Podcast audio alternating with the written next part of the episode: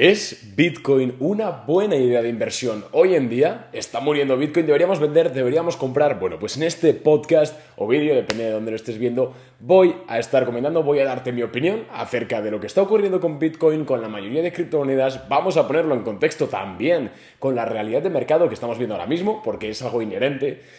cuando hablamos de criptomonedas, cuando hablamos de algún activo, tenemos que ponerlo en relieve con la realidad de mercado, con la realidad económica de este momento. Así que esto es lo que vamos a hacer. Vamos a intentar averiguar si Bitcoin realmente se está muriendo o por el contrario es otra recesión, otro retroceso enorme más de la criptomoneda para dentro de unos años seguir subiendo. En primer lugar, tengo que decirte que si no eres simpatizante de Bitcoin, en el sentido de que realmente no entiendes el, el, funcionamiento que puede llegar a tener en el futuro una reserva de valor, digamos, virtual, basada en blockchain, o incluso para temas de transacciones un poquito más comprometidas, es muy difícil que llegues a creer o que este vídeo te sirva para algo o este podcast realmente te motive.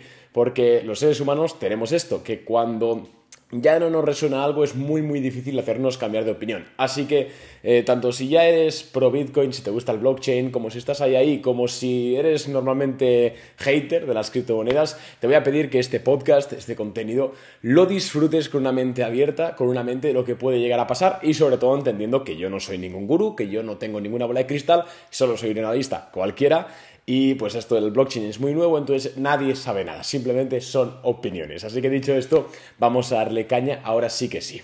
En primer lugar, lo que tenemos que ver eh, son los patrones que está siguiendo Bitcoin desde su creación, desde aproximadamente 2012-2013, que no fue su creación, pero sí que fue cuando se comenzó a popularizar como activo de renta variable, podríamos decir así. Lo que ocurre es que Bitcoin, al ser un activo, en primer lugar, que no tiene ningún valor subyacente, que no tiene ningún valor de respaldo, una empresa, por ejemplo, sí lo tiene, pues tiene activos fijos, activos, eh, pues tiene muebles, tiene terrenos, tiene propiedad intelectual, tiene muchas cosas. Las criptomonedas, y en este caso Bitcoin, no tienen eso. Entonces, su cálculo de valor residual o cálculo de valor mínimo es muy complicado y por esto tienen mucha mayor volatilidad que cualquier otro activo, digamos, normal.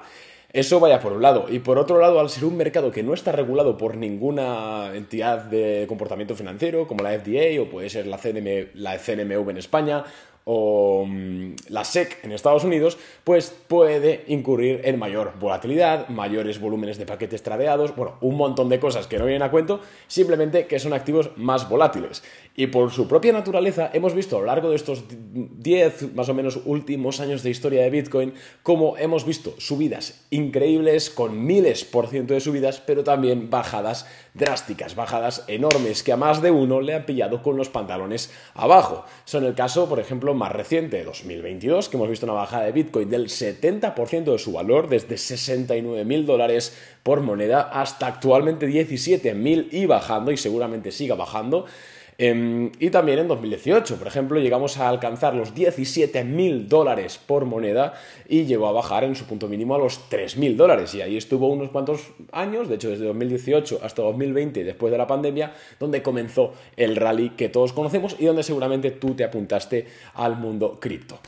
Eh, lo que tenemos que entender es que cuando nosotros compramos un Bitcoin tenemos que entender por qué lo estamos haciendo. Lo estamos haciendo por especular, es decir, buscando que en el corto plazo ese activo suba de valor y pues así sacar una rentabilidad. Si ese es tu caso, debes vender el Bitcoin que tengas o no debes comprar, porque la verdad es que a nivel técnico y a corto o medio plazo pinta mal. Pinta mal porque la tendencia es horrible, pinta mal porque eh, al nivel de usuarios en general del blockchain en general, uy, que lo al micro, en general del blockchain, pues eh, esto es muy difícil de decir, ¿no? Pero a nivel de transacciones han bajado, eh, muchos proyectos eh, de blockchain están, digamos, pasando de moda, está reculando, al caer el precio hay mucha menos, es mucho menos atractivo y es muy probable que en el corto, medio plazo, pues Bitcoin no suba. Así que no te recomiendo que compres Bitcoin si tu estrategia o tu forma de operar es a corto plazo especulando. Pero si realmente crees que la tecnología que emplea Bitcoin, es decir, la blockchain y Bitcoin como proyecto en sí, puede llegar a, tener, a desempeñar a desempeñar un papel interesante en el futuro económico, ya sea como reserva de valor eh, frente a monedas fiduciarias que vayan pudiendo perder credibilidad con los años. Ya sabemos pues que el dólar, el euro, el yen, etcétera, son monedas basadas en la confianza. Los bancos centrales pueden imprimir eh, la cantidad de dinero que quieran, pueden devaluar las monedas y esto eventualmente, si nos ponemos en un futuro hipotético a 10, 20 años, los que sean, y nos imaginamos que la sociedad ha tomado conciencia de ello o realmente entiende que la moneda de toda la vida es algo que no depende 100% de nosotros y puede ser que Bitcoin, puede ser que no, ¿eh? pero puede ser que Bitcoin sea una de esas alternativas.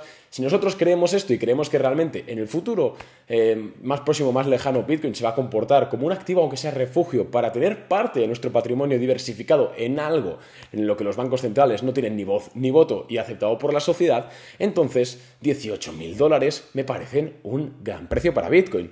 De hecho, yo actualmente tengo un Bitcoin y seguramente la semana que viene mi Bitcoin valga menos. Y no me pasa nada porque he comprado esto primero con dinero que no necesito en el más corto o inmediato plazo. O sea, si no tienes dinero de sobra, no inviertas en Bitcoin ni en acciones ni nada porque no tiene sentido. Primero consigue un flujo de caja recurrente, primero consigue ingresos y luego hablamos de invertir. Pero si realmente tienes dinero, no lo vas a necesitar, te gusta la tecnología, pues no veo mal estos precios. Ahora bien, tienes que entender que como hemos hablado antes, es muy muy probable que Bitcoin siga bajando. Y como probable es, no, me parece una tontería personalmente comprar ahora mismo. Lo que yo haría personalmente sería hacer DCA, que le llamamos, ¿no? Dollar Cost Average. Comprar un 20% de mi posición hoy, eh, otro 20% en un mes, otro 20% en otro mes, y así más o menos vamos a conseguir un precio medio de esta criptomoneda, de, pues, pues eso sí, un precio medio de estos años o meses en los cuales esté pues bajando lateralizando o en esta parte menos atractiva del precio. Tenemos que entender también que mm, el ecosistema blockchain no es solo Bitcoin, pero Bitcoin sí que es cierto que históricamente se ha comportado como un medidor muy, muy, digamos, fiable de cómo evoluciona el ecosistema blockchain. Como es la criptomoneda más grande y es una de las criptomonedas em, que primero se te viene a la cabeza cuando piensas acerca del blockchain, es muy probable que en el futuro, aunque ganen adopción otros proyectos de blockchain, por ejemplo, basados en eh, optimización de procesos, enumeración de piezas para fabricación basados en blockchain, etc., es muy probable que Bitcoin acompañe al alza con su precio estas innovaciones y estas, digamos, difusiones tecnológicas. ¿Por qué? Porque es la moneda que gracias al efecto red, al ser la más grande actualmente, su precio tiende a seguir la adopción del ecosistema. Esto no quita que sea menos volátil o más volátil que otros activos, pero sí que es cierto que es algo a reseñar y por ello es que siempre que me preguntan, oye Arnau, dime una criptomoneda en la que invertir ahora, suelo decir Bitcoin únicamente, porque las otras pueden tener más potencial, pueden tener menos potencial, pero tienen un riesgo mucho, mucho mayor que al menos bajo mi opinión no compensa. Y esta última parte del podcast simplemente quiero, em, quiero hablarte un poquito de por qué ha caído tanto Bitcoin, em, si realmente es una caída en la cual tenemos que prestar atención porque puede estar pasando algo a nivel fundamental o, quizás simplemente es coyuntural. Y lo primero que tenemos que entender es que Bitcoin, al ser un activo de renta variable, eh, gran parte de los movimientos de precio que ha tenido desde el fin de la pandemia, desde 2020 hasta ahora, perdón, fin del confinamiento, son debidos a que, en primer lugar, muchas personas tenían más tiempo libre, no iban a trabajar, entonces se han metido al ecosistema cripto, a comprar, vender criptomonedas, tenemos que entenderlo, entonces eso infla el precio. Y por otro lugar, los estímulos económicos que han estado dando los bancos centrales, tanto la Reserva Federal como el Banco Central Europeo, como muchos como el Banco de Inglaterra, etc., han favorecido que haya más dinero en circulación y como hay más dinero en circulación, pues hay más dinero en las criptomonedas, en la bolsa, en muchos mercados distintos. Todo esto ahora mismo se está terminando. ¿Por qué? Porque tenemos la inflación disparada, porque la Reserva Federal está comenzando a subir tipos de interés, va a hacer una reducción de balance, es decir, disminuir la cantidad de dinero que hay en la economía, y esto se va a notar también de nuevo en los mismos mercados que se vieron beneficiados, hace dos años por estas políticas que hemos hablado.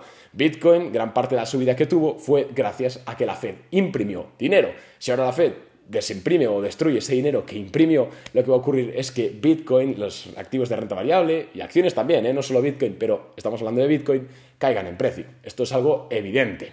Por eso digo que a nivel de cuando estamos invirtiendo, creo que tener un horizonte temporal de menos de 3-4 años es una tontería, porque en 3-4 años en menos de 3-4 años puede haber muchos ciclos económicos, puede haber eh, un ciclo expansivo, un ciclo recesivo, puede ocurrir ciertas cosas que al final afectan a los precios, pero el de Bitcoin y el de cualquier cosa.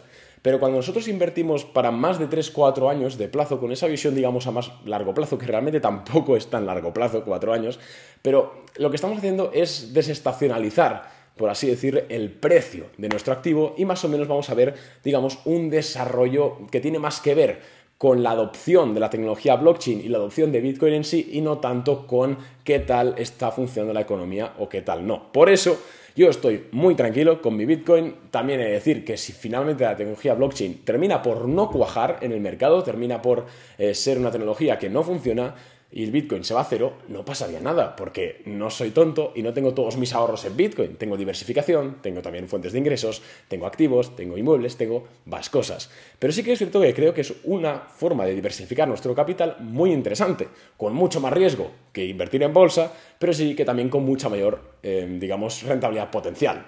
Al final, y con esto voy a terminar ya, los datos que tenemos de adopción de blockchain son cada vez mayores. Eh, de hecho, estamos viendo una adopción muy similar a la que tuvo Internet en los años 90 y los años 2000. Y casualidad no implica, causal, no implica causal, causalidad, pero y pese a que no podemos eh, afirmar que blockchain vaya a ser el Internet de hoy en día, sí que es cierto que es una oportunidad que tenemos hoy en día, que tiene su riesgo, pero también pues tiene esa probabilidad de que realmente en 10 años, 15 años, la mayor parte de las tecnologías que empleemos sean descentralizadas, sean a través del blockchain, sean protegiendo la privacidad y quien esté invirtiendo ahora mismo o quien esté planificando su inversión en esta tecnología hoy en día, pues en esos 10, 15 años va a ganar mucho mucho dinero. Nada más por mi parte, espero que te haya gustado el episodio, espero que hayas eh, sacado algo en claro sobre cómo veo Bitcoin, cómo, cómo está ocurriendo. Y nada más, un abrazo y muchas gracias por escuchar o ver una vez más el podcast. Un abrazo chicos, chao.